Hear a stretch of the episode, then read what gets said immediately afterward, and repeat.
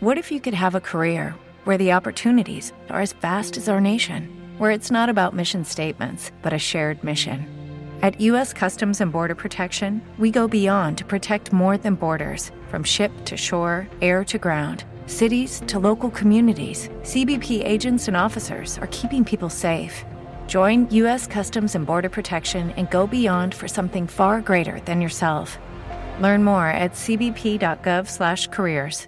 Las opiniones aquí expresadas son de entera responsabilidad de quienes proporcionan la información y no representan las opiniones ni el pensamiento editorial de Escándala. ¿Escuchas? Sex Scandal. Bienvenidos y bienvenidas al nuevo espacio de Escándala, que es Excándala. Yo soy Ricardo Baruch. Yo soy Kiko Bonilla. Yo soy Ángel Candia. Yo soy Alan Fonseca. Escándala es una gran plataforma. Ojalá logremos transmitirles un poquito de lo que nos apasiona y lo que nos trae acá. Busquen el hashtag Sexcándala. Hola, hola, queridos Sexcandalivers. Bienvenidos una vez más a este podcast de la familia Escándala Sexcándala.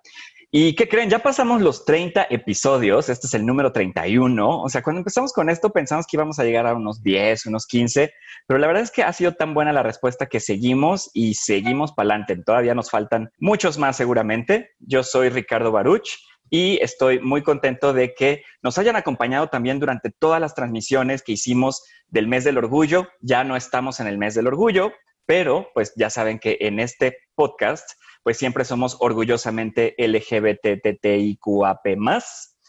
Eh, así que pues todo el año podemos seguir celebrando eh, el ser quienes somos. ¿Cómo están, querides? Por aquí veo a una bella dama acomodándose sus audífonos a Kiko. Acomodándose aquí los tres pelos que se me salen. Ah.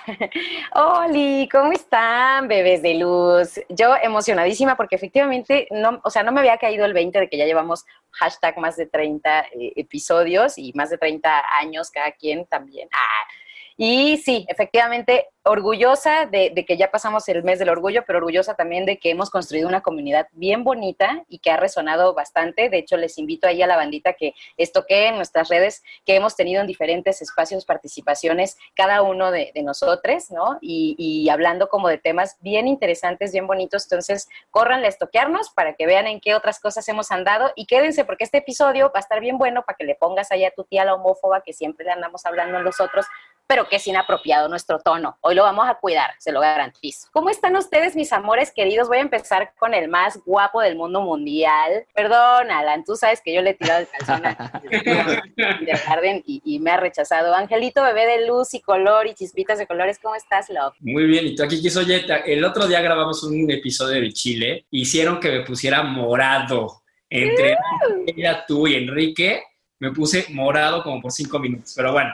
¿Cómo están? A Hola a todas y todes. En efecto, yo soy Ángel Candia. Estamos bien contentos. Si se fijan, hoy estamos desde la intimidad de nuestro cuarto. Quisimos que nos vinieran a acompañar y que conozcan un poquito más de nuestra vida íntima, Alan y yo.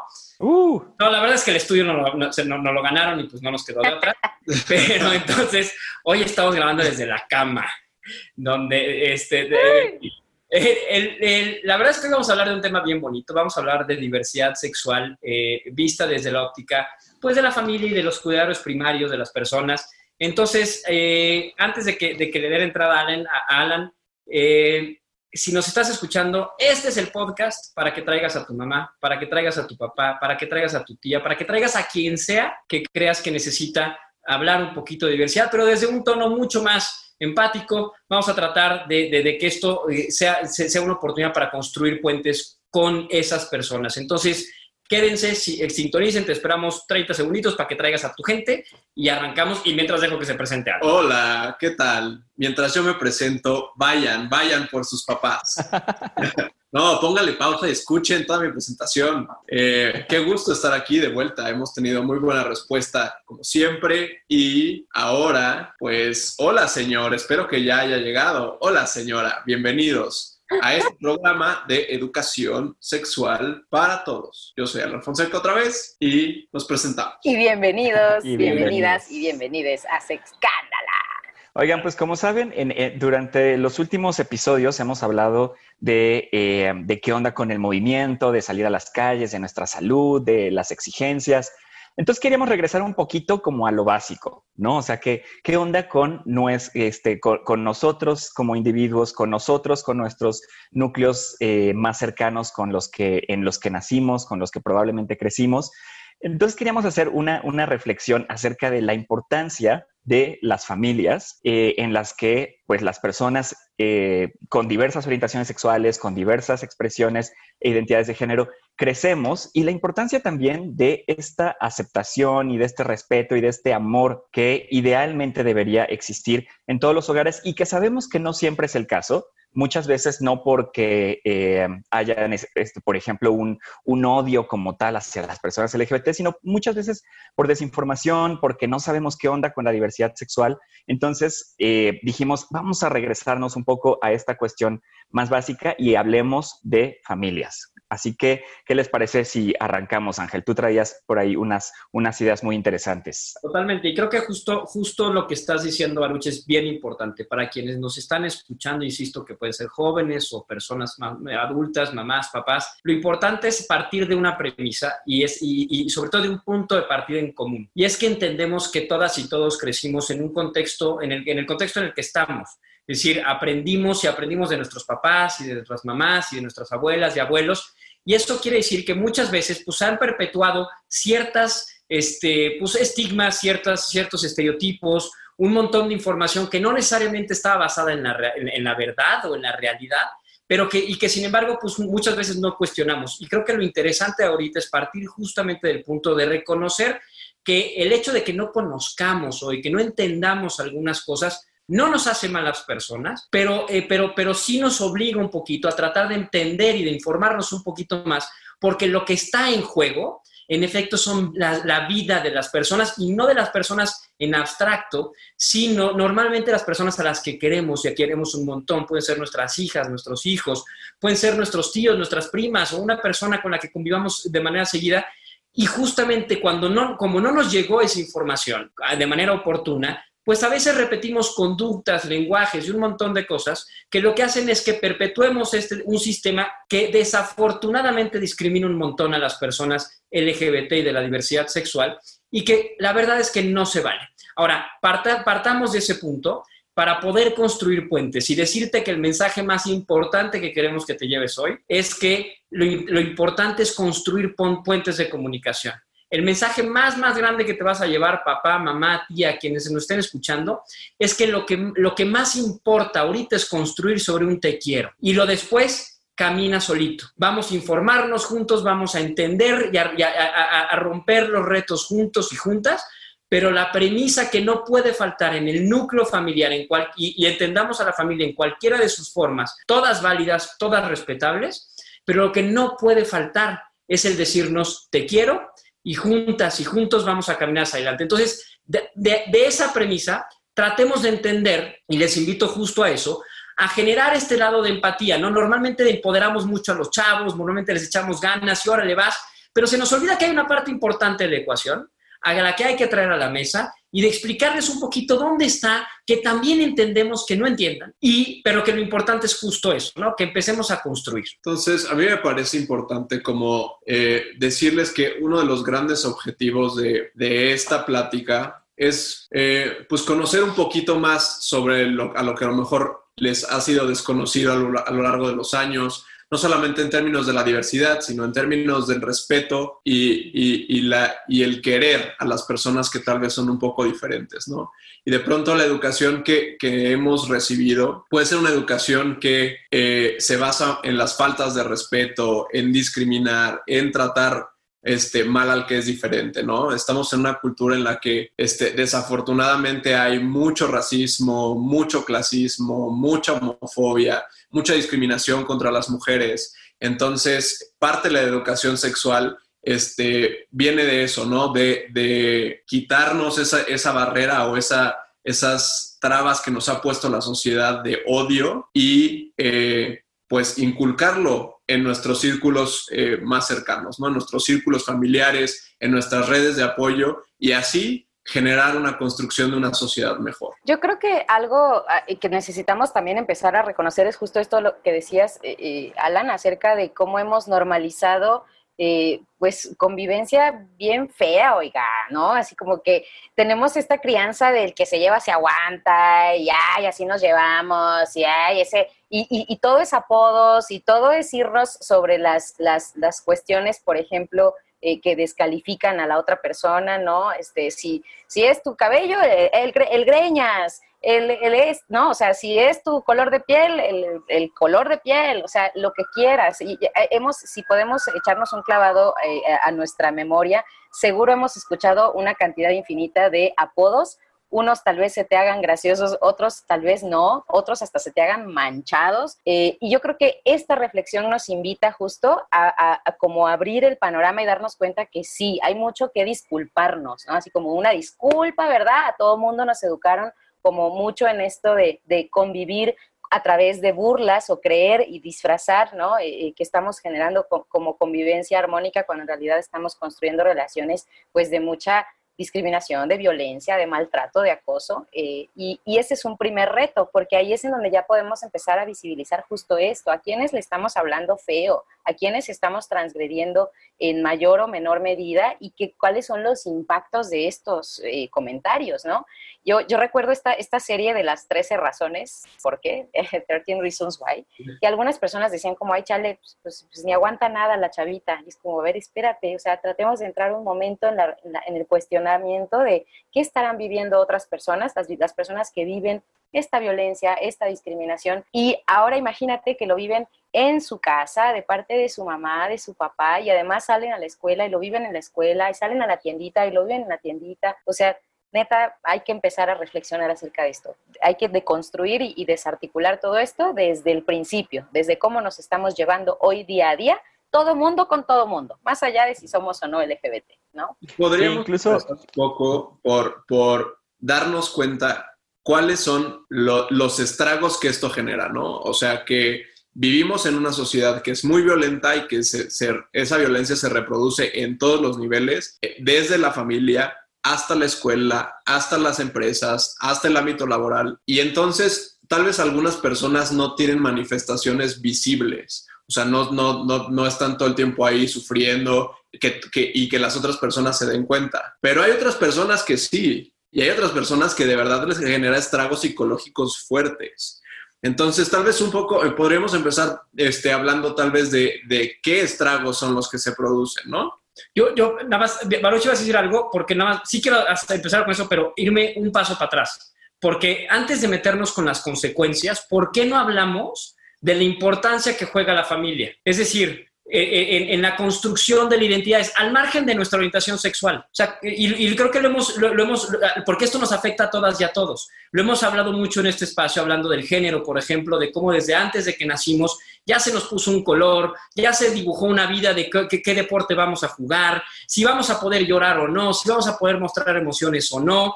Todo, y, y lo, lo, platicamos un día con Vico Volkova, y nos decía cómo el haber crecido, el, crecer en un contexto en el que todo el tiempo te están diciendo que no, que no, que tú estás mal, que lo que sientes estás mal, empieza a, tener impactos que es, pero por eso me quiso un, pasito antes, antes, antes de entender las consecuencias, de dónde vienen. Entonces, no sé si Baruch ibas a decir algo, pero justamente eh, si podemos encaminarla por ahí. Sí, justo estaba pensando este, en, estos videos que, que, se han puesto de moda de las gender reveal parties, ¿no? Estas fiestas de revelación del sexo del, bebé, que bueno, no sé si son muy nuevas o por lo menos yo no las conocía hasta hace un par de años quizás, pero veo que se están poniendo de súper... Ya empezamos a ver que nuestros amigos y amigas tienen hijos y por eso nos enteramos. Sí, o, como esta, o por esta fiesta que se hizo ahora durante la pandemia, que pasó en helicóptero soltando polvo rosa. Pero bueno, quería hablar de, esto, o sea, porque justo como dice Ángel, o sea, desde el momento que nos enteramos cuál es el, cuáles son los genitales que tiene el feto en la panza de la mamá, ya pensamos que este, va a jugar fútbol y se va a casar y va a ser un ingeniero exitoso, ¿no? Entonces, este, todo este tipo de expectativas que, se empiezan a crear este, acerca de los hijos, pues obviamente son muy válidas, o sea, pero al mismo tiempo este, tenemos que tener en cuenta que hay muchas situaciones en la vida que van a hacer que esas expectativas probablemente no lleguen a ser ciertas, ¿no? O sea, este, mm, la típica familia donde el abuelo fue maestro, el papá es maestro, entonces el hijo a, fuerza quiere ser maestro y si se quiere dedicar a otra cosa, pues arde Troya, ¿no? Entonces, eh, yo creo que ya estamos en, una época donde eh, yo creo que afortunadamente tenemos, por un lado, la libertad de escoger, pero en otro tipo de cuestiones que no se escogen, como es el caso de la orientación sexual o la identidad de género o la variación en, características sexuales, pues simplemente eh, tenemos que respetar y que amar incondicionalmente, porque definitivamente si, si, no tenemos este, este amor y este afecto de la familia, que es el, primer núcleo que obviamente nos debería acoger, no vamos a tener las herramientas suficientes para salir allá afuera, a la calle, a la escuela, que son por lo menos siendo niños, los primeros espacios a los que nos vamos a enfrentar, para tener, por un lado, eh, relaciones sociales eh, exitosas, ¿no? O sea, y, y, con esto me refiero simplemente a poder este, vivir en, sociedad de una manera adecuada, pero por otro lado, para ser buenas personas, ¿no? O sea, como que el, eh, desde ahí se pueden empezar a crear muchas consecuencias. Y yo me acuerdo, por ejemplo, mucho en, mi caso particular, que yo de niño era súper retraído. Yo no quería hablar con casi nadie. Mi mamá me llevaba este, a casa de sus amigos que tenían niños de mi edad y yo no quería ir a jugar con ellos porque tenía un rollo adentro como interiorizado de que había algo malo en mí. Y no porque mi mamá me rechazara, pero sí sentía que había como algún rechazo alrededor mío, este, que, bueno, e, eventualmente este, pasó y ahora soy como súper extrovertido, social, lo que quieran, pero en su momento sí lo sufrí bastante este, y, creo que ese tipo de cosas a veces no nos damos cuenta de, la importancia que pueden tener, ¿no? Claro, Sí, sin duda. Este de, hecho, ay, perdón, yo quiero aquí sumarme a la, terapia grupal. De hecho, eh, yo creo que es, eso es algo eh, que yo pude ver, ver, por ejemplo, en mi hermano, ¿no? With the Lucky Land slots, you can get lucky just about anywhere. This is your captain speaking. Uh, we've got clear runway and the weather's fine, but we're just going to circle up here a while and uh, get lucky. No, no, nothing like that. It's just these cash prizes add up quick. So I suggest you sit back, keep your tray table upright, and start getting lucky. Play for free at LuckyLandSlots.com. Are you feeling lucky? No purchase necessary. Void where prohibited by law. 18 plus terms and conditions apply. See website for details. Hello, it is Ryan, and we could all use an extra bright spot in our day, couldn't we? Just to make up for things like sitting in traffic, doing the dishes, counting your steps, you know, all the mundane stuff. That is why I'm such a big fan of Chumba Casino. Chumba Casino has all your favorite social casino style games that you can play for free anytime, anywhere with daily bonuses. That should brighten your day a little.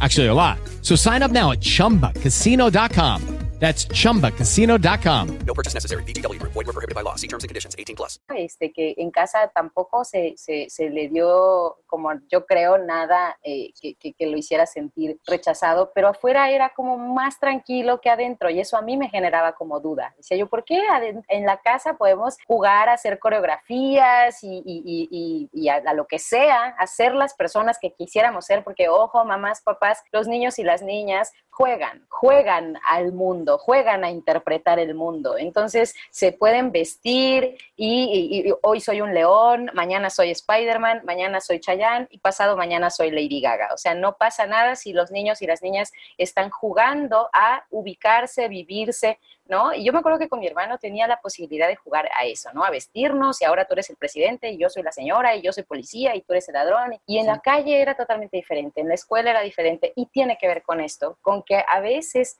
eh, aunque en casa le echemos ganitas, también hay que tener este, este pendiente de qué más podemos hacer para ofrecerle un, un refuercito, ¿no? Como un antídoto para lo que afuera también puede estarle sucediendo de a lo mejor rechazo, pero a lo mejor hasta otras cosas como agresiones, ¿no? Que también sabemos que puede suceder. Entonces, familia, neta, empecemos a tomar conciencia de que todo empieza en casa, pero trasciende. Lo que hacemos en casa te lo llevas a otros espacios. Y, y muchas veces pasa, por ejemplo, que las interpretaciones adultas, pues molestan mucho a los niños, ¿sabes? O sea, no es lo mismo lo que tú puedes pensar en tu sexualidad de adulto que lo que está expresando un niño, ¿no? Lo que está viviendo un niño que es dentro de un juego infantil o, es descubrir el mundo, es esta, este crecimiento, ¿no? Eh, y muchas veces los niños se ven como limitados por, por no solo las expectativas de los papás, sino por las interpretaciones que pronto ellos tienen de, bajo la educación que ellos recibieron. Entonces, este, pues es algo que sí debemos de, considerar, eh, sobre todo pues cuando vas a, cuando estás en un ámbito familiar y, y estás teniendo estos niños que se están desarrollando, ¿no?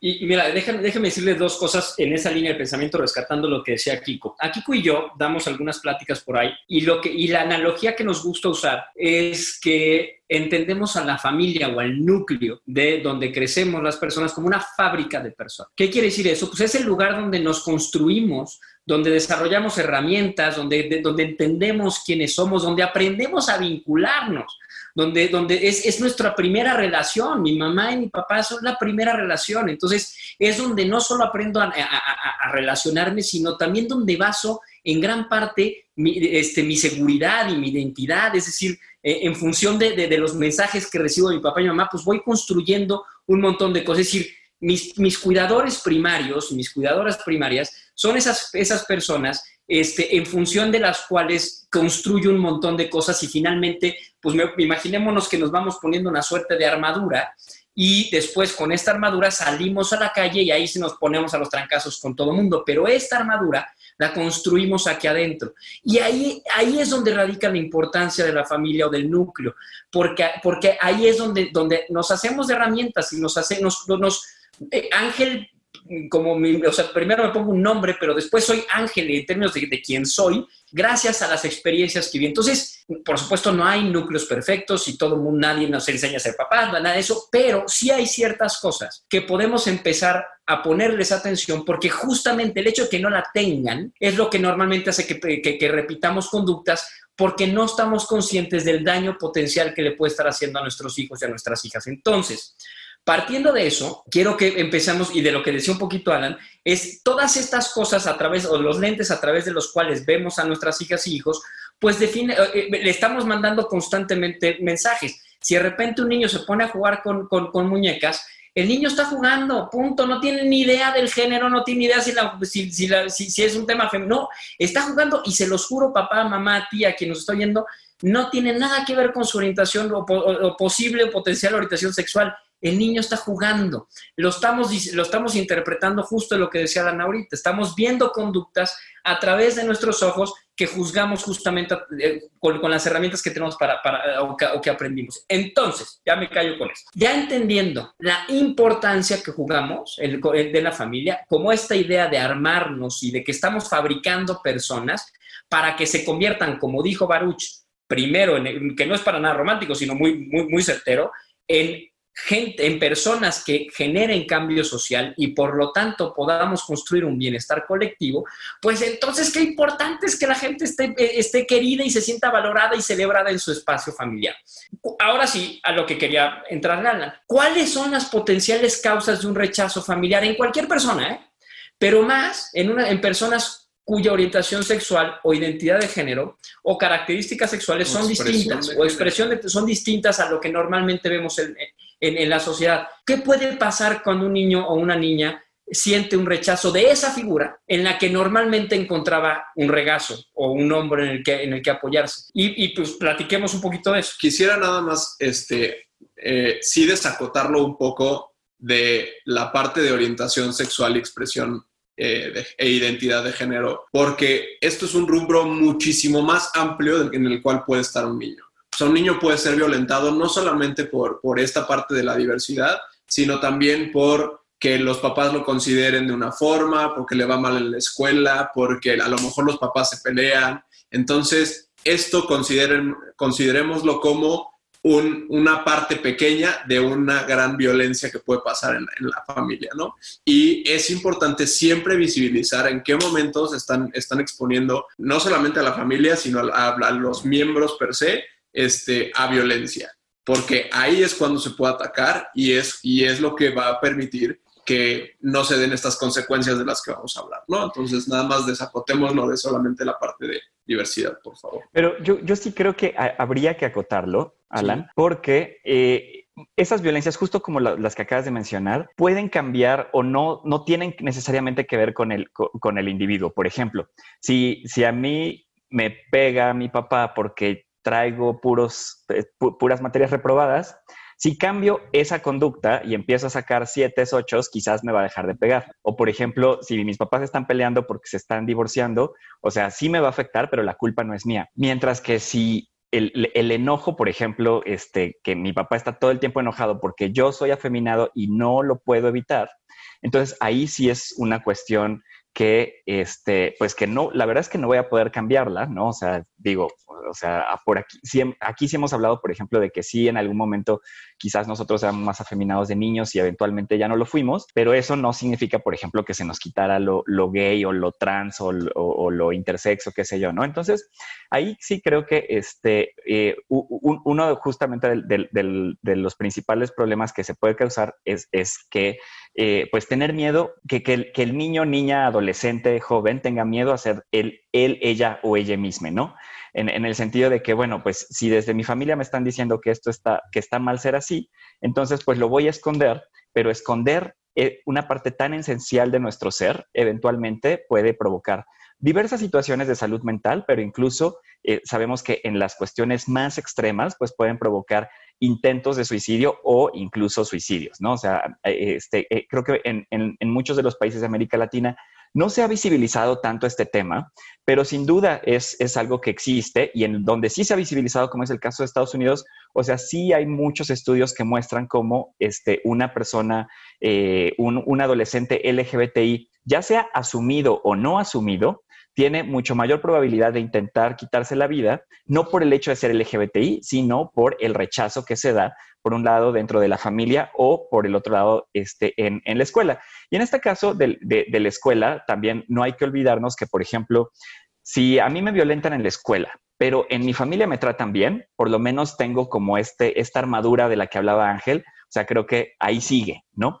Pero si por el contrario en la, eh, en la casa me tratan mal y en la escuela también, o sea, ahí sí estoy muy jodido, ¿no? O sea, porque entonces pues no tengo mucho hacia, hacia dónde ir. Y también quisiera mencionar que cuando decimos familia, obviamente no nos estamos refiriendo a la estructura tradicional de, este, de concepción de familia, ¿no? O sea, puede ser que tú vivas con tus abuelos o que creciste con tus tíos o que este, estuviste solo con tu mamá y, o sea, pensando que entonces tu familia, pues quizás es solo tu mamá o que tu familia son solo tus abuelos, ¿no? Entonces también este, pensar en ese tipo de, estructuras. Sí, sí, sí. Y, creo que un poco por donde creo que iba más o menos el, tema, el tema de Alan es que al final hay un montón de violencias que pueden tener estas consecuencias, pero sí, si podemos acotarlo porque lo diste en el clavo es, estaríamos pretendiendo que lo que no nos gusta de nuestro hijo o nuestra hija tiene el potencial de cambiar. Y, la, noticia es que esto no cambia, es tú eres quien eres y punto. Así como eh, pensemos si, tu papá o mamá, digo tu papá o tu mamá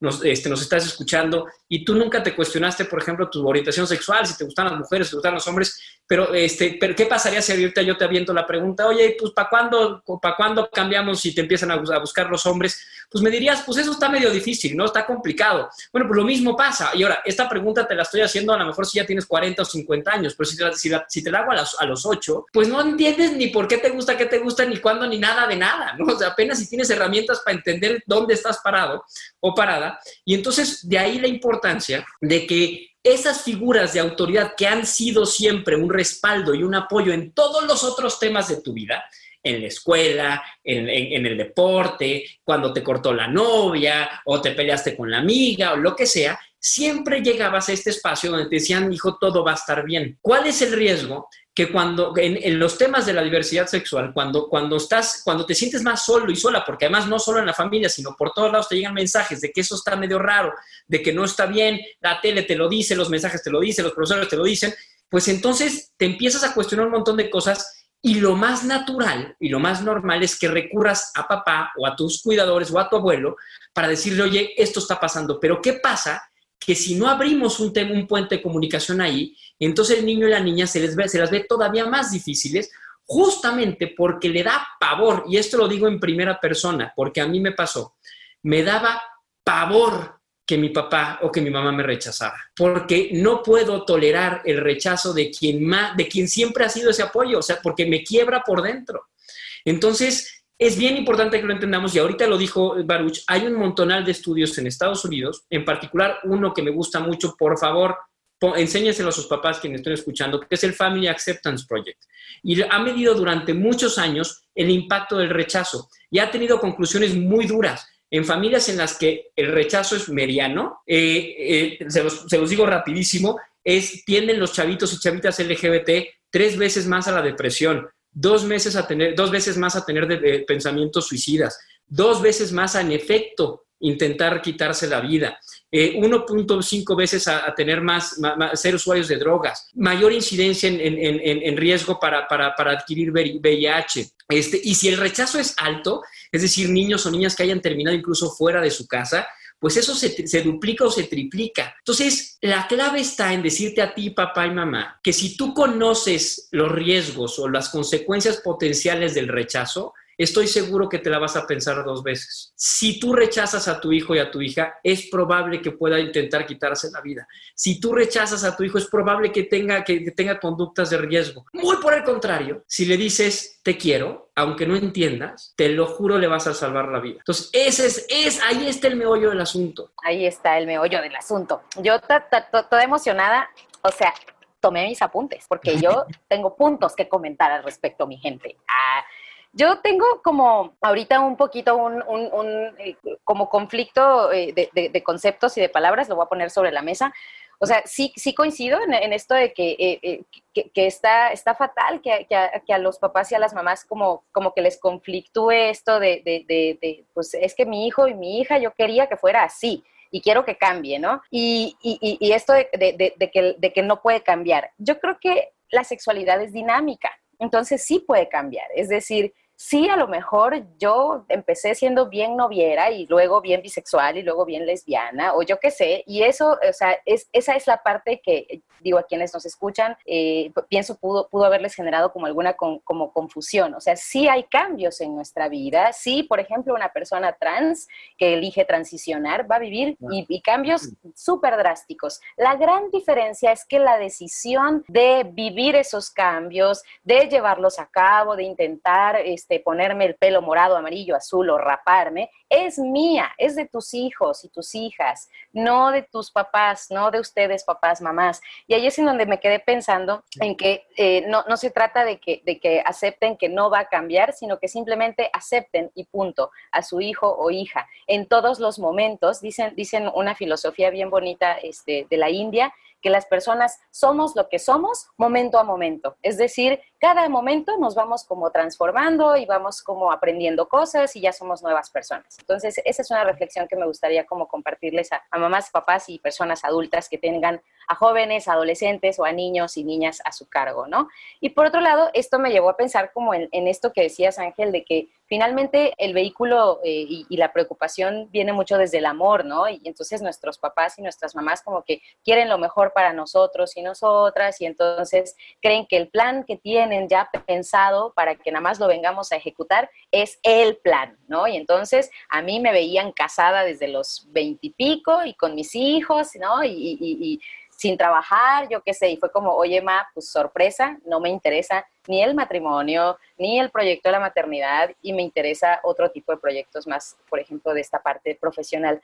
Eso pasa, pienso, con las personas LGBT, que se esperaba que quisieran tales cosas, y eso decepciona o defrauda a, las familias. Entonces, la reflexión para las familias es, ojo, tu plan no tiene por qué ser el que, el que tu hijo o hija elija, y no por eso su plan va a ser malo, ¿no? Sino es, va a ser diferente y diferente no tiene que, por, qué ser, por ser algo malo. Y, y, si eso te arruina tus planes, porque yo más de alguna ocasión escuché a mi madre decirnos como ya no me hicieron abuela estos, este par, ¿no? y era como, ¿te cae que veniste así a vivir toda esta vida solo para ser abuela? O sea, así como ya se te, se te acabó la existencia nada más porque te dejamos mal con este, con este paquete. ¿Qué hubiera pasado si por cuestiones de... With lucky landslots, you can get lucky just about anywhere. Dearly beloved, we are gathered here today to... Has anyone seen the bride and groom? Sorry, sorry, we're here. We were getting lucky in the limo and we lost track of time. No, Lucky Land Casino, with cash prizes that add up quicker than a guest registry in that case, I pronounce you lucky. Play for free at LuckyLandSlots.com. Daily bonuses are waiting. No purchase necessary. Void were prohibited by law. 18 plus. Terms and conditions apply. See website for details. Hey guys, it is Ryan. I'm not sure if you know this about me, but I'm a bit of a fun fanatic when I can. I like to work, but I like fun too. It's a thing. And now the truth is out there. I can tell you about my favorite place to have fun. Chumba Casino. They have hundreds of social casino style games to choose from with new games released each week. You can play for free anytime, anywhere and each day brings a new chance to collect daily bonuses. So join me in the fun. Sign up now at ChumbaCasino.com. No purchase necessary. VGW Group. Void were prohibited by law. See terms and conditions. 18 plus. fertilidad tal vez hubiera sido difícil, lo vivirías diferente.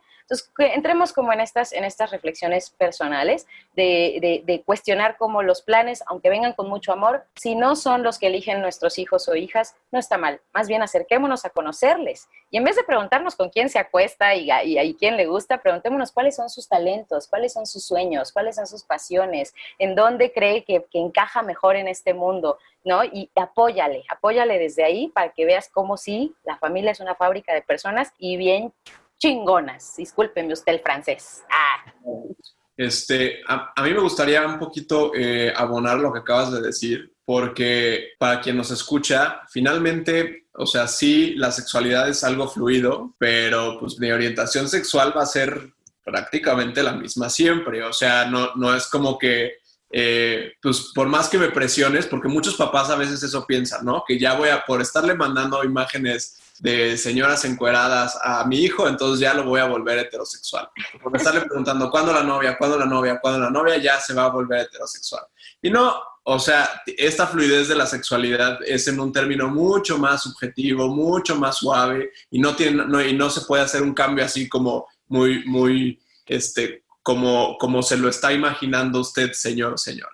Eh, pero lo que sí es importante es, es remarcar que estas presiones que se les hacen a las personas de para cuándo el novio, hijo, para cuándo el novio, cuándo mis hijos, es un tipo de violencia y es algo muy molesto. O sea, es algo que por eso las personas no pueden desarrollarse de forma adecuada o de forma con la libertad de decirle a mis papás o a los papás de quien sea, de esta persona en particular, que creen eh, mi orientación sexual es tal, ¿no? O mi expresión de género la, la quisiera expresar de, de esta forma tan, este, más flamboyante o más, este, con glitter, no sé cómo decirlo. Eh, entonces, mucho, mucho esto que acaba de decir aquí, es lo que, lo que sería lo ideal, ¿no? Que veamos nada más cómo, cómo, se, cómo florecen nuestros, nuestros familiares sin que los toquemos. O sea, es algo mucho más con- contemplativo y no tanto este, de moldeo.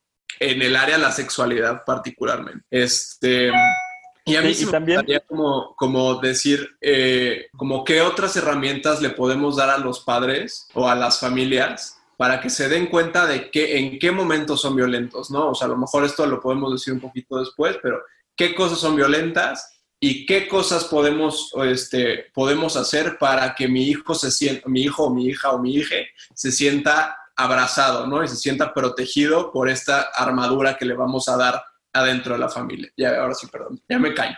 Sí, otra cosa que justo eh, en esto que dices, Alan, de qué otras cosas son violentas y a veces, este, o sea, como que creo que muchos papás o, en muchas familias se piensa que eh, eh, le estás haciendo un bien a tu hijo, pero en realidad no. Es, por ejemplo, este tema eh, de que, bueno, si tu hijo es afeminado o tu hija es masculina, regañarte y decirte que no te portes así, porque de esta forma te estoy protegiendo para que tus compañeritos de la escuela no te estén jodiendo este, por, por ser este, por ser afeminado o masculina, según sea el caso, ¿no?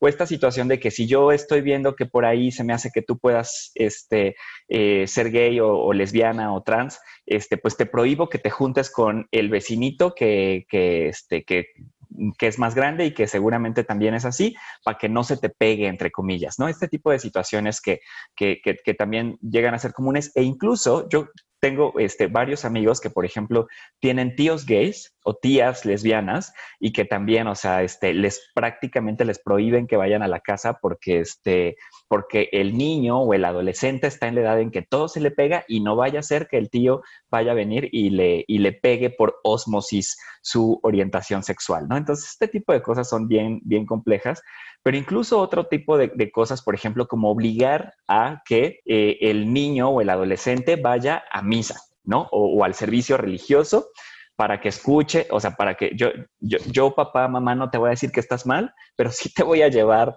a la iglesia donde alguien más te va a decir que estás mal. Sí, o, o, que te lleven al table, ¿sabes? O sea, de, ay, tienes que ver viejas encueradas, o no sé, o a, a, las mujeres lesbianas que las someten a este, violaciones correctivas. O sea, eso los dos son un abuso sexual así, con todas sus letras. Y es algo terrible que pasa, este, pues que pasa como para que, porque los papás piensan que es lo mejor para, para sus hijos y pues finalmente no, o sea, es algo que, que deja secuelas, deja traumas y pues este, no, no se debe de hacer. Sí, a ver, yo, yo, yo quisiera rescatar un poco, eh, primero, lo que ya dijeron los tres, pero lo quiero repetir porque quiero que quede clarísimo. Yo sé y sabemos perfectamente bien que todas las decisiones que toman, incluso el decirle no te vistas así, eh, vienen de un lugar de amor. Eso lo entendemos perfectamente bien porque queremos proteger a nuestras hijas y a nuestros hijos. El tema es que tenemos que entender que esos intentos de protección sí tienen consecuencias y muy lejos de protegerles, les causan daño. Entonces, el que le digas no te muevas así, o sienta, no cruces la pierna, o vente para acá, o no le hagas así, se los, se los prometo, es tremendamente violento y les causa un montón de daño. Es mucho mejor que le digas, haz, siéntate como quieras, sé como quieras, juega lo que quieras, me encanta que seas así. Esos mensajes positivos lo, lo, empoderan mucho más para que si se salen a la calle y se encuentran con alguien que, que los critique por eso, se sientan fuertes y respaldados por sus figuras de cuidado primario. Entonces, esa es la primera. La segunda, es, así como estas cositas que ya les dijo Alan y, Baruch, que sí son violentas y son muy comunes, hay que empezar a identificarlas y hay que empezar a identificar de dónde vienen. Porque también eso, yo sé que no en todas las familias pasa, pero sí pasa y quiero que lo tengan muy claro. También lo que dijo Alan ahorita es que eso se traduce en conductas también más violentas. Cuando Alan dijo violaciones correctivas, quiero que sepan a qué se refiere. Es hay familias, hay personas que someten a las mujeres a violaciones por parte de sus familiares, es decir, las penetran sexualmente, pues, con, el, con la intención de que si prueban el acto sexual heterosexual, muy probablemente van a cambiar. Y esto imagínense el nivel de violencia, pero así hay otros muchos más ejemplos. Hay niños que son privados de su libertad, hay niños de que, que, los llevan a, a lo que se les llama mal llamadas terapias de conversión, porque ni son terapéuticas ni hay conversión. Es decir, pero sí son muy violentas por el contrario. Entonces, lo que les quiero decir con esto es que eh, hay un montón de cositas, tanto en lo, en lo que parece que es chiquito, como en estas manifestaciones mucho más ya evidentes de violencia, pero que todas hacen un montón de daño. Ahora, ¿qué podemos hacer puntualmente, además de detectarlo? Pero normalmente acudimos a estos temas con la gente equivocada y eso es importante. Yo no tengo mayor problema ni con la religión, ni con acercar, no, pero, pero los sacerdotes no son personas preparadas para orientarles en estos temas. Muy por el contrario, hay profesionales de la salud que sí. Entonces, el, sacerdote te va, te va, a orientar en función de lo que él, desde su visión, es, es, es, lo que debería de ser una persona. Pero eso es muy respetable, pero es no tan respetable, pero es muy su visión. No tiene herramientas ni académicas ni profesionales para ayudarte y guiarte en estos temas. Entonces, acércate con un sexólogo, con un psicólogo, una psicóloga, con gente que te pueda orientar para que no le hagamos daño a tus hijos, porque de verdad ese es el primer error. Normalmente nos acercamos a las personas equivocadas y les terminamos haciendo un montonal de daño. Lo que empezó como una buena intención de tu parte, terminó causándole un montonal de daño porque te pusiste en manos de alguien que no estaba preparado para ayudar a tu hija y a tu hijo. Y aquí sí quisiera ser muy enfático en que no todos los psicólogos pueden atender este, este tipo de situaciones. No todos los médicos pueden atenderlo. Es más, yo diría que los médicos son los que menos lo pueden atender. Tienen que ser personas. Y lo dice un médico. Y, lo, yo soy médico. Tiene que ser una persona que haya estudiado sexología, que es una rama de, las, de la psicología y una rama de medicina este, por, su, por su parte, pues. Entonces, este, Y estas sí son personas especializadas que están sensibilizadas y que entienden que finalmente pues, el problema es la construcción que tenemos como sociedad en torno a lo limitante que es en la diversidad, en, torno a lo, negativo que tenemos eh, conceptualizado el placer y lo, negativo que, que, ha sido como todo este desarrollo a lo largo del tiempo por muchísimos factores. Entonces, tómenlo en cuenta, este, acérquese con, alguien que sepa sexología y, pues entérese de más cosas, ¿no? Porque sobre todo esto influye en la calidad de vida, no solamente de, de, usted, sino de, la persona que tiene a, a, su, a su cargo, ¿no? A su alrededor. Sí, o yo le diría como, o sea, eh, junte más opiniones, pues, ¿no? O sea, si, si la verdad hasta para hacer la comprita, ¿no? Así de que, ay, en, en, en tal súper me sale buena la fruta, aquí me sale bien barato el abarrote, acá me sale mejor la semilla. Entonces, así lo mismo, ¿no? Como información sobre educación sexual, derechos sexuales, salud sexual y demás, pues sí, ok, está bueno que, que veas el Face y que están poniendo los grupos de, de, de, de las mamás del colegio y demás, pero también puedes entrar a otros sitios, también puedes buscar otras páginas, puedes escuchar escuchar podcasts, puedes buscar como varias opciones de información, porque también es cierto, yo, yo ah, incluso ayer recibí un videíto por ahí que hablaba de esto de la ideología de género, ¿no? De entrada, señor, señora, no existe tal cosa, es una inventadez, no existe ni en el diccionario. Y, eh, y justo empiezan, obviamente, con una información muy, muy equivocada relacionada a la diversidad sexual, a qué es lo que se busca en este movimiento. Y yo, yo vi el video y si yo fuera una mamá me hubiera quedado muerta de miedo, ¿no? Y claramente que si salgo a la calle con mis bebés, les tapo la carita porque auxilia, socorra, ahí andan los gays con su rayo homosexualizador y quieren este, destruir el mundo, ¿no? Informémonos de fuentes confiables y entendamos que estas temáticas tienen que ver con ciencia, tienen que ver con derechos, tienen que ver con, muchas, muchas otras temáticas y no nada más con lo que nos diga una fuente, que bien puede ser, por ejemplo, tu líder religioso, ¿no? Y, y, está muy chévere lo que te quiera ofrecer, pero yo incluso como cuestionaría un poquito qué tanto sabe de esos temas justo alguien que no vive como tanto esta potencialidad o esta área de su, de su, de su ser. Estudió para eso, estudió para otra cosa. Estudió, para otra cosa. estudió teología y estudió un montón de cosas, pero no estudió para atender algo tan complejo. Entonces, vamos con él o con ellas, quien sea, para atender temas espirituales, para atender temas de teología. Como no, yo no iría con un químico a preguntarle sobre física cuántica, ¿no? Entonces, va por ahí, ¿no? Entonces, es nada más vamos, hay que recurrir a quienes conocen de estos temas. Pero yo, no, yo sí no quisiera quitar el dedo del renglón sobre, bueno, ¿y qué te genera a ti como papá? O sea, ¿qué te ha generado el hecho de este, cómo vives tu sexualidad con la información que tienes, ¿no? Y de pronto si te das cuenta y haces un poco de introspección, pues tal vez no la estás viviendo con, con, el desarrollo, con la explosión que debió haber sido, ¿no? No, no es completamente satisfactoria, no estás completamente feliz con cómo es tu sexualidad. Y entonces, si sigues replicando eso, pues lo único que vas a provocar es que otras personas pues no tengan, no sean felices con su sexualidad. Y, y de esto se trata un poco, ¿no? O sea, de, de sentir placer. ¿Por qué le tenemos tanto miedo? ¿O por qué lo tenemos tan satanizado? Esa es una idea que por algún lado nos inculcaron, nos metieron ahí y entonces este, las cosas tienen que ser de una forma como muy limitativa cuando en realidad no debe de ser así. Y además una, una cosa que creo que pues, es, es muy útil eh, en este caso no solo para evitar la eh, discriminación y la violencia hacia nuestros niños y adolescentes y jóvenes LGBTI, sino también en el caso de las mujeres es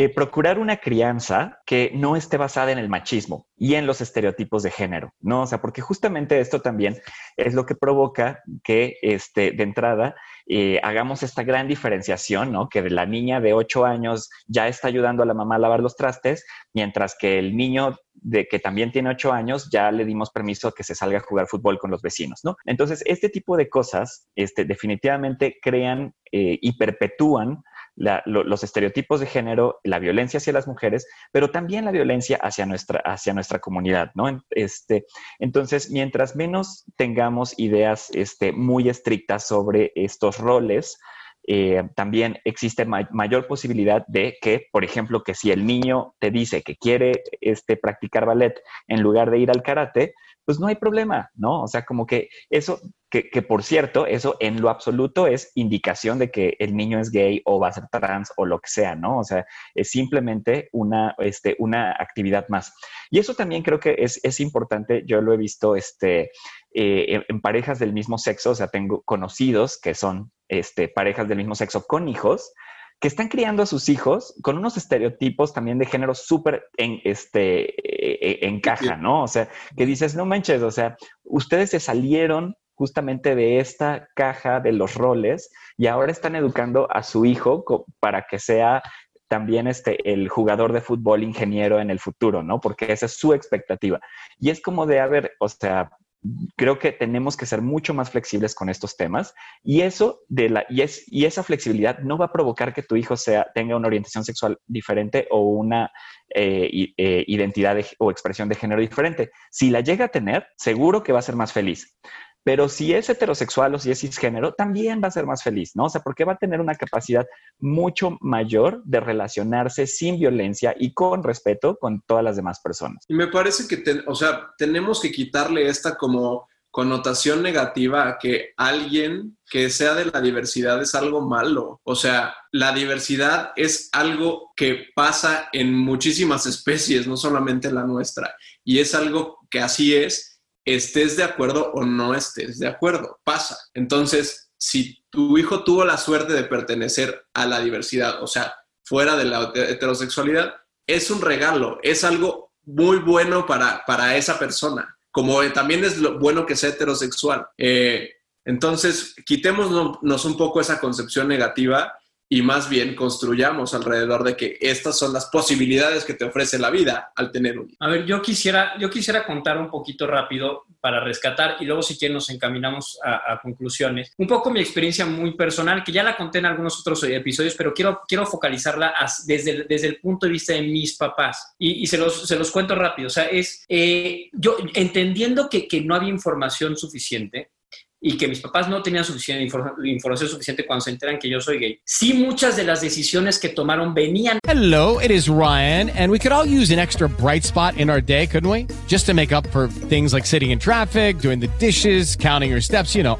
all the mundane stuff. That is why I'm such a big fan of Chumba Casino. Chumba Casino has all your favorite social casino style games that you can play for free anytime, anywhere with daily bonuses. That should brighten your day a little. Actually, a lot. So sign up now at chumbacasino.com. That's chumbacasino.com. No purchase necessary. BGW. Void were prohibited by law. See terms and conditions 18 plus. Bueno, todas venían desde una visión de amor y querían lo mejor para su hijo. El tema es que no se estaban dando cuenta justamente del daño que me estaba causando a mí. Ya, y, lo, y, lo, quiero hacer muy en, en, en, en, tono de primera persona porque quiero que, no, no quiero que, que, que, piensen que les, está, les estoy hablando sobre un caso extraño, sino de algo que yo viví, pues. Eh, y, de cómo transité hacia un mejor, a un mejor lugar y en mejores circunstancias. El que mis papás no me aceptaran, el que me rechazaran, incluso terminé viviendo fuera de mi casa porque me corrieron de la casa. Eh, recibí un montón de mensajes este, muy, muy, muy, muy, o sea, que, dañaron tremendamente muchas cosas de la, de la construcción que tuve, etcétera. Bueno, este, entiendo que de dónde venían, pero justamente el, er, el, gran error que cometieron mis papás fue acercarse a personas que no estaban preparadas para orientarnos. Y justamente en el caso de mis papás fueron sacerdotes. Y lo que le dijeron es, se puede curar y, tienes que hacer esto. Y entonces una persona que en su vida había estudiado esto, estaba asesorando con una autoridad que no tenía a mis papás y hoy que se dieron cuenta del daño que me hicieron, de verdad voltean para atrás y dicen, ¿en qué momento se nos ocurrió acercarnos? Ahora, yo en mi vida los he juzgado porque sé de dónde venía, pero no cometan una de las cosas que me dice mi mamá siempre, porque mi mamá siempre quiere hablar con mamás de, que, sean mamás de, chavos o chavas LGBT, lo que dice es, quiero evitar que cometan el error que yo cometí. Quiero que tomen decisiones oportunas y más rápido y que se aseguren de decirle que aunque ella entiende perfectamente bien que tienen que trabajar un montón de temas, o sea, a nivel mamá y a nivel papá, lo, que, lo que entendió ya muy tarde, porque fueron 10 años tarde o algo así, fue que lo único que yo necesitaba era que me dijera que me quería.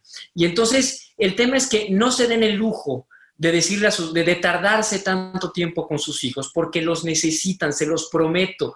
Es lo que más necesitan, necesitan que ser validados, reconocidos, como dice aquí, celebrados, necesitan, necesitan sentirse queridos, amados, llamadas, pues.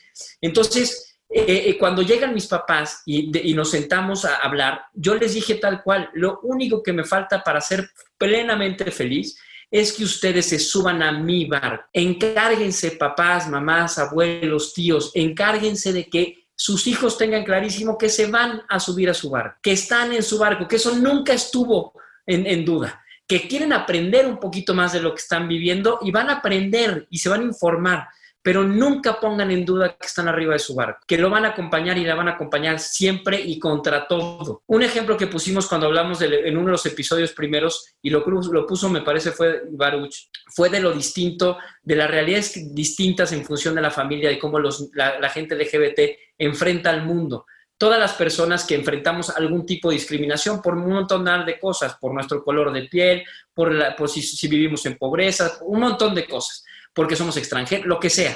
Pero, y sin embargo, esas, esos problemas normalmente las enfrentamos, pues si yo soy, tengo un color de, no sé, tengo un color distinto o por el cual se me discrimina de color de piel, pues normalmente mi mamá y mi papá tienen el mismo color de piel que yo, entonces enfrentamos juntos al mundo y a, cómo nos discrimina, pero lo enfrentamos juntos. La persona LGBT no tiene eso.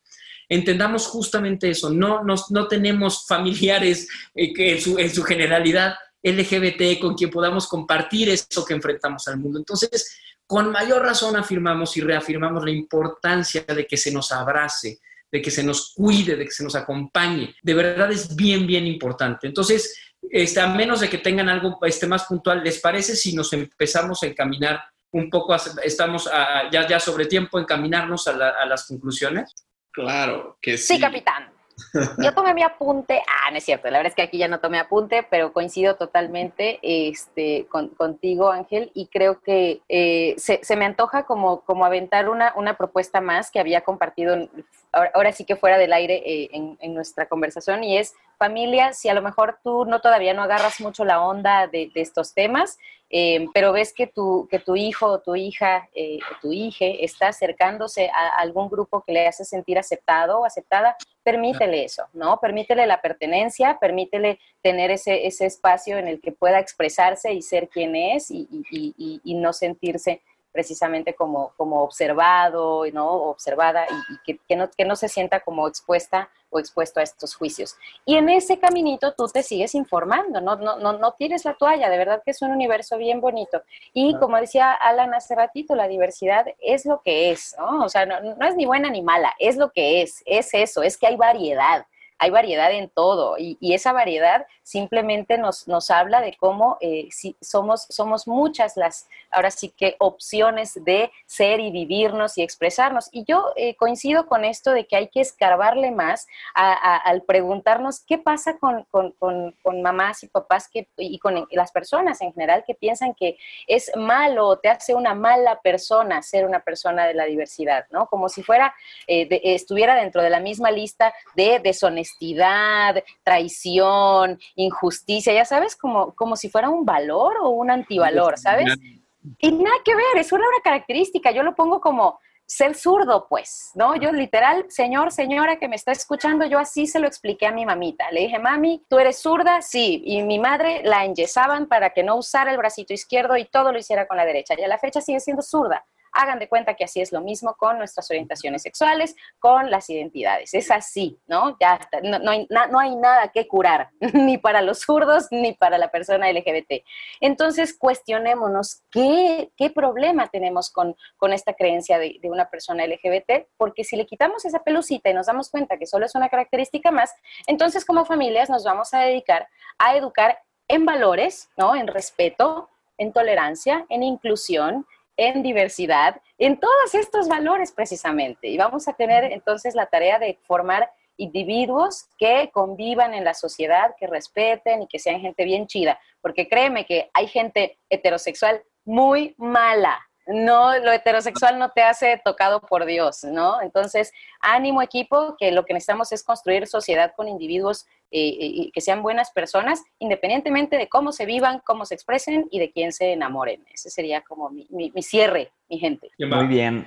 Eh, yo, yo, quería eh, mencionar que, bueno, como se habrán dado cuenta, eh, el, digamos que este episodio en particular lo hicimos también pensando en que algunas personas nos habían pedido que este, le habláramos más como, como a las familias, pero si tú, nuestro sexcandaliber tradicional, nos estás escuchando y quizás eh, estás teniendo o has tenido una situación complicada con tu familia, pues también eh, decirte que, te entendemos y que sabemos que no siempre es, sencillo, ¿no? O sea, de acuerdo a, mi experiencia, en la gran mayoría de los casos, eventualmente las familias acaban aceptando. En algunos casos es unos cuantos días después de que se enteran, en otros casos pueden pasar muchos años pero en prácticamente todos me, atrevería a decir que hay, hay historias de, éxito, ¿no? O sea, pero simplemente también eh, es nuestra responsabilidad como informarnos, pasar la información y justamente, este, eh, por ejemplo, podcast como este a tus tíos, a tus primos, que quizás no están, este, no han reflexionado tanto al, al, respecto y que quizás nunca van a estar del todo cómodos con el hecho de que seas gay, lesbiana, bisexual, trans, etcétera, pero por lo menos el hecho de que es esa situación que te hace diversa no sea la que provoque que te, que te rechacen o que te dejen de querer por el resto de sus vidas, ¿no? Entonces, este, esperamos que eh, esto, pues, y, también vaya para, para, nosotros, para ustedes que, por ejemplo, quizás en un futuro piensan desarrollar una familia y tener hijos, hijas o hijes, eh, porque bueno, pues creo que nadie, en general nadie nos enseña a ser padres y pues también en una de esas nosotros, este, si, también si yo tengo hijos, pues también creo que voy a tener que reflexionar muchas de estas situaciones sobre mis expectativas, sobre cómo los trato, sobre cómo los educo eh, y sobre cómo quiero que enfrenten al mundo que sabemos que es, puede ser cruel, puede ser injusto, puede ser violento, pero mientras más herramientas tengamos, vamos a asegurarnos que esa armadura que se construyeron desde la casa sea más fuerte. Justo, a mí me encantaría eh. amplificar esta última parte que acaba de decir Ricardo, porque era lo que quería concluir. Quiero hablarle a los padres que nos están escuchando, o a las familias que nos están escuchando. Y es, un hijo es como una persona que te va a hacer aprender muchísimas cosas. Entonces, permítete aprender de él o de ella. Permítete ver cómo es su vida y permítete cambiar reflexionar qué cosas este, has perpetuado que generan tal vez pues, no lo, ideal, ¿no? O sea, que en lugar de, producir algo positivo, producen algo negativo en esa persona. Este, y si te das la oportunidad de conocer bien a tu hijo, a lo mejor puedes cambiar algunas cosas. Revisa qué cosas te mueven, o sea, que como que haces esa introspección y di, ¿por qué creo que esto que está haciendo está mal o está bien? de dónde viene esa idea y entonces mucho de eso de pronto te das a dar cuenta que no tienen como un origen, o sea, que apareció de ahí y a lo mejor no es algo que, se deba de, de seguir fomentando. Y la otra cosa es, checa que muchas veces las personas están más preocupadas por el qué dirán y la presión social este, cuando tienen a hijos o a familiares miembros de la diversidad, ¿no? De, hoy tu primita ya que se volvió lesbiana, que se volvió lesbiana este, ya, ya no la quieren en las fiestas o ya no la quieren. Entonces, eso es presión social y eso es algo muy nocivo. Y si la presión social es lo único que te está impidiendo tener una relación amorosa con tu hijo, entonces te estás perdiendo de mucho por algo muy poquito, porque siempre, siempre las personas van a hablar, seas este, heterosexual, gay, lesbiana, lo que sea, de todas maneras, en las fiestas de tus, de tus primas van a hablar mal de ti. Entonces, este, pues quédate con eso, acepta, ama, quiera a tus hijos y, creo que esa es la mejor armadura que les puedes dar, no solamente a ellos, sino a ti también. Así de Pepita ya salió embarazada, ¿eh? o sea, como siempre va a haber chismes. Siempre. la gente siempre va a estar para hablar y ¿sabes de lo único que no van a poder hablar mal? Es de cuánto amor diste. Y esta es la clave es te van a poder criticar todas las decisiones que tomaste, todo, pero cuánto amor diste y que lo hayas dado en toneladas, nunca te lo van a poder criticar. Y si lo critican, pues entonces que se consigan otra cosa que hacer y más interesante. Déjenme cerrar este, con, un par de cosas. Primero, una de las, de las cosas que mis papás siempre tuvieron muy presentes es esta idea de la culpa, como si ellos o ellas o ellas fueron, fueron las responsables de mi orientación sexual. No, no, no, no hay tanto poder en las personas humanas, no se preocupen, somos, somos quienes somos y ya. Mis, abuelos o tus abuelos no son responsables de que te gustan las mujeres, no, no tuvieron ningún tipo de incidencia en eso, entonces despreocúpate, no hay culpa culpa si, si te das cuenta de que estás haciendo algo nocivo contra tu, contra tu hijo y no haces algo al respecto. Ahí sí hay un montón de culpa. Entonces, que eso fue lo que les pasó a mis papás, se dieron cuenta muy tarde y entonces sienten un montón de culpa, pero por eso. Entonces, eh, más bien, y por eso ahorita, gracias, gracias al cielo, están haciendo muchas cosas puntuales para tratar de ayudar a otras personas y a papás y mamás y que no, no, no cometan los mismos errores. Una cosa que quiero ser bien enfático, y lo dijo ahorita Kiko, pero quiero ser súper enfático. Cualquier persona que te diga que la orientación, la identidad o las características de sexual, lo que sea que tenga que ver con la sexualidad de tus hijos o tus hijas, se puede curar, te está te está diciendo mentiras. Por favor, acércate a alguien que te diga con, honestidad y con credenciales la verdad. Te están diciendo mentiras. No hay absolutamente nada que curar. Entonces, que resuene fuertísimo eso, porque justo bajo esa premisa es que se cometen las cosas más violentas y más atroces contra chavitos y chavitas y no se vale. Eh, la última es decirles que lo que decía ahorita Baruch, allá afuera está bien fea la cosa, hombre. México es un país bien peligroso para que yo sea quien soy. Es muy es, probable que me maten solo porque no les gusté como no les gustó cómo caminaba. Entonces, poco podemos hacer, ya veremos si nos toca algún día con respecto a lo que pasa allá afuera. Pero la, cambiar esa realidad externa también empieza cambiando la interna. Entonces, que tu hijo si va a enfrentar cosas allá afuera o tu hijo va a enfrentar, enfrentar cosas allá afuera, pues que sea responsable de lo que pasa allá afuera, pero adentro cáchalo, que se sienta seguro y segura adentro. De verdad es lo más importante. Y, te lo digo de verdad como, en, mi experiencia personal, pero también en mi profesional, está bien cañón que las consecuencias que tiene cuando tu hijo o tu hija se sienten rechazadas por tú, digo, por ti, esa persona que, que, que su única chamba era decirle que lo querías. Entonces, no te preocupes, todo va a estar bien, te lo prometo, todo va a estar bien.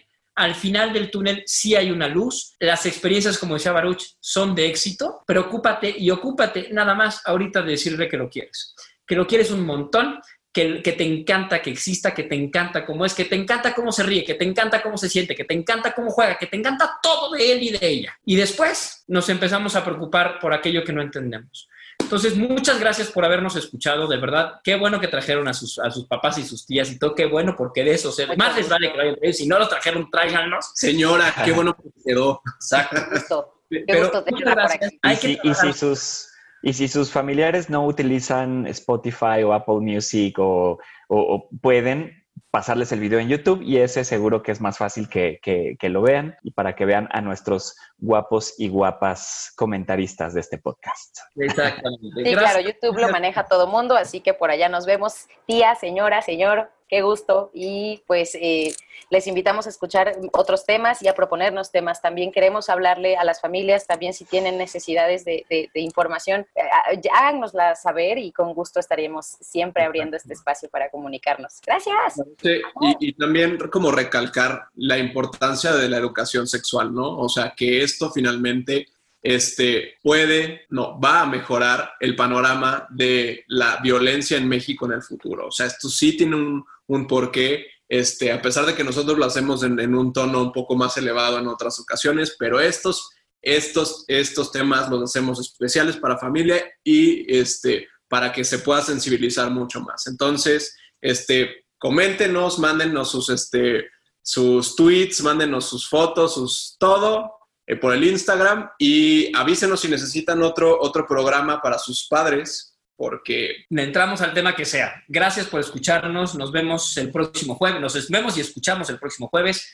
Papás, mamás, tías, todo, repliquen el mensaje. De verdad, sí se puede. Está bien fácil. Rechazar es mucho más complejo que querer. De hecho, sí. Entonces, queramos un montón y muchas gracias. Abrazotes. Bye.